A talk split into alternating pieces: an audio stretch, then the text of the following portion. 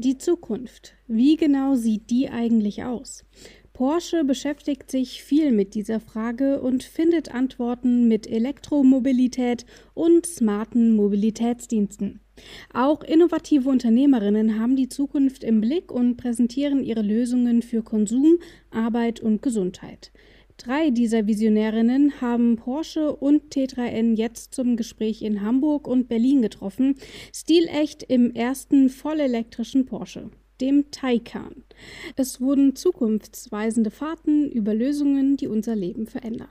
Mehr liest du unter t3n.de slash Porsche. Hi, hallo und herzlich willkommen zum neuen T3N Wochenbriefing. Das Jahr nähert sich dem Ende und deswegen schauen wir heute unter anderem auch auf Weihnachtsfeiern. Was man sonst diese Woche noch so wissen muss, erfährst du wie immer gleich. Fangen wir an. 4,3 Millionen US-Dollar für ein Grundstück. Das ist eine stattliche Summe, die Max Mustermanns Portemonnaie wohl sprengen würde. Umso spannender wird es, wenn man sich anschaut, wo das Grundstück liegt. Nicht am Kummersee oder Hollywood, ja, es liegt noch nicht mal auf der Erde. Jedenfalls nicht in der Realität. Das besagte Terrain liegt in den Welten von The Sandbox.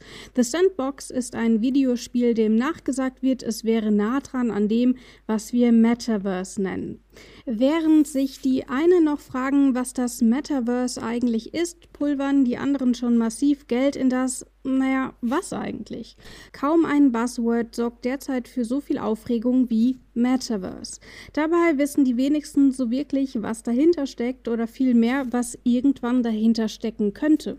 Trotzdem wurden allein in der virtuellen Welt von The Sandbox innerhalb der vergangenen sieben Tage NFT-Grundstücke im Wert von mehr als 86 Millionen US-Dollar erworben. Damit ist das Videospiel eine der vielen virtuellen Welten, die gerade einen regelrechten Grundstücks- und Immobilienboom erleben. Aber was macht man eigentlich mit diesen Grundstücken? Sims spielen für Reiche? Der Kollege Dieter Peterreit hat sich dem boomenden Grundstücksmarkt im Metaverse auf t3n.de gewidmet. Wie lange hast du in diesem Jahr Musik gehört? Welche KünstlerInnen liefen bei dir in Dauerschleife und wie sieht eigentlich deine Audio-Aura aus?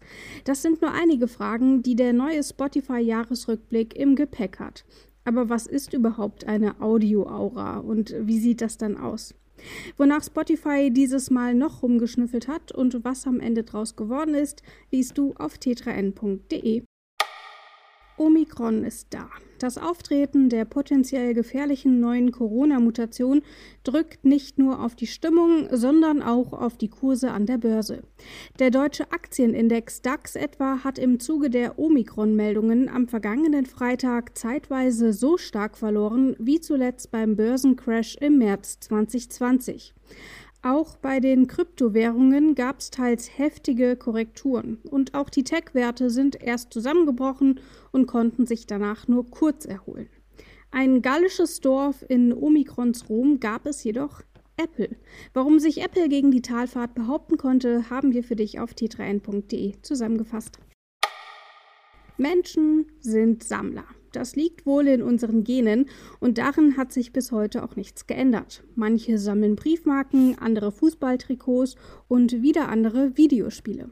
So auch Leroy Patterson. Er legt dabei aber keinen Wert auf ein bestimmtes Genre und er strebt auch nicht danach, ganz besondere Games seiner Sammlung hinzuzufügen. Nein, Leroy Patterson sammelt genau ein Spiel und das mehrfach. Er besitzt 2706 Kopien von Sneak King. Noch nie davon gehört? Nicht schlimm. Sneaking ist ein Werbespiel aus dem Jahr 2006. Aber warum sollte man sowas sammeln? Die Antwort findest du auf t3n.de. Team-Events. Entweder du liebst sie oder du hast sie.